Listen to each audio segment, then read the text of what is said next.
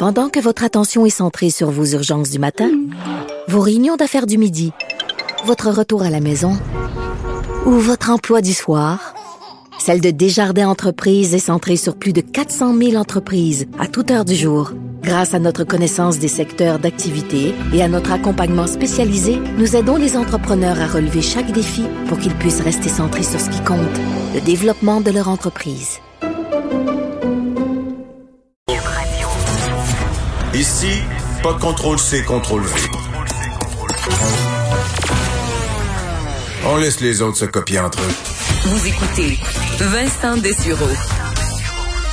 Alors, on rejoint mon collègue Alexandre Moranville. Salut Alexandre. Salut Vincent. Euh, dans l'actualité, quand même, des nouvelles de dernière heure, entre autres concernant le prix payé pour les doses de vaccins. Oui, parce que le gouvernement fédéral refuse de dire publiquement, là, ça fait déjà euh, plusieurs fois que c'est demandé évidemment par les médias, par la population, par les oppositions, le prix des doses unitaires de vaccins.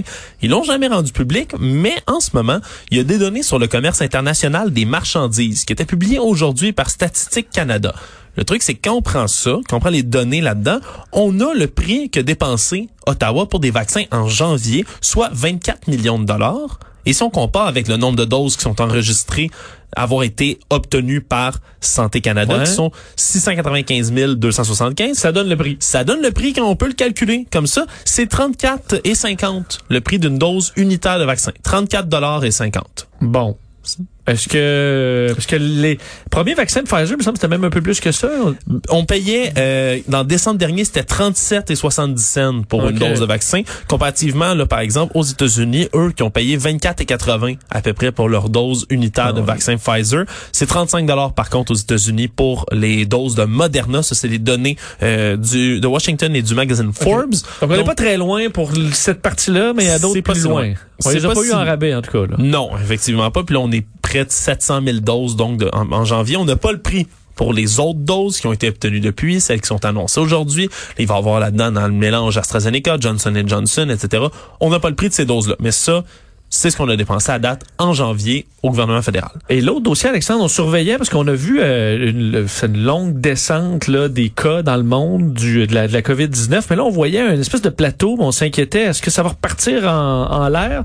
Et visiblement, non. Pas la pour l'instant. Ouais, la bonne nouvelle, là, c'est que l'indicateur s'est stabilisé. On est à 0 d'augmentation là euh, pour cette semaine par Ça va rapport à la plus semaine stable, dernière. là. Oui, le 0, point quelque chose, on s'entend, Mhm. mais euh, ça reste très très stable. C'est un, un peu en bas de 400 000 cas quotidiens là euh, cette semaine dans le monde. Alors on se retrouve après ça. Là, ça a descendu les cas là, la plus grosse baisse. On a descendu de 20% de nouveaux cas en Amérique du Nord, entre autres ici. C'est l'effet probablement des vaccins, de la diminution donc des nouveaux cas. En Afrique aussi, ça a descendu. En Asie aussi, mais au Moyen-Orient et en Europe, ça regrimpe. 10% de plus au Moyen-Orient, 8% de plus en Europe de cas par jour. Donc ça, ça remonte un peu dans ces régions-là.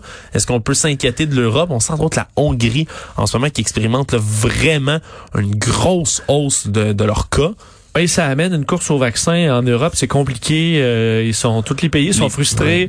Euh, on a décidé d'acheter, on sait là, euh, de, de toute l'Union européenne ensemble, et ça amène tout un concept. Tu parlais de la Hongrie aussi. Il y a des pays comme ça qui essaient de se battre pour avoir des doses à, à gauche, à droite. Ouais, pas ça tout a le monde brisé qui- un peu l'union, euh, l'unité là, euh, Ouais, c'est pas le tout le dossier monde. des vaccins. C'est pas tout le monde qui a les mêmes concepts aussi non plus là, de, la, de la bonne entente en Europe. Hein? La, la Hongrie qui, qui dérive de plus en plus vers une, une dérive autoritaire. Tout à fait. D'ailleurs, on voit que quand t'es quand tu vois d'autres pays vaccinés, puis toi tu l'es pas, on l'a vécu. Là, on va le vivre moins, mais on l'a vécu.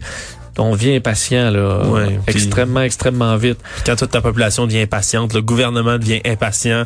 Aussi, le nombre de décès a baissé de 7% aussi dans le monde. OK, bon, ça, c'est quand même une bonne nouvelle. C'est une autre bonne nouvelle. Ça, encore une fois, c'est 20% quasiment en Amérique du Nord, mais euh, ça a augmenté, encore une fois, au Moyen-Orient puis Amérique latine. On a eu des bonnes nouvelles. On va en parler d'ailleurs avec euh, Mario euh, tantôt, surtout concernant euh, les, les vaccins. On en a eu tellement de mauvaises que là, ça fait du bien, ça semble aller bon train. Alors, on aura peut-être des bons, euh, des bons chiffres.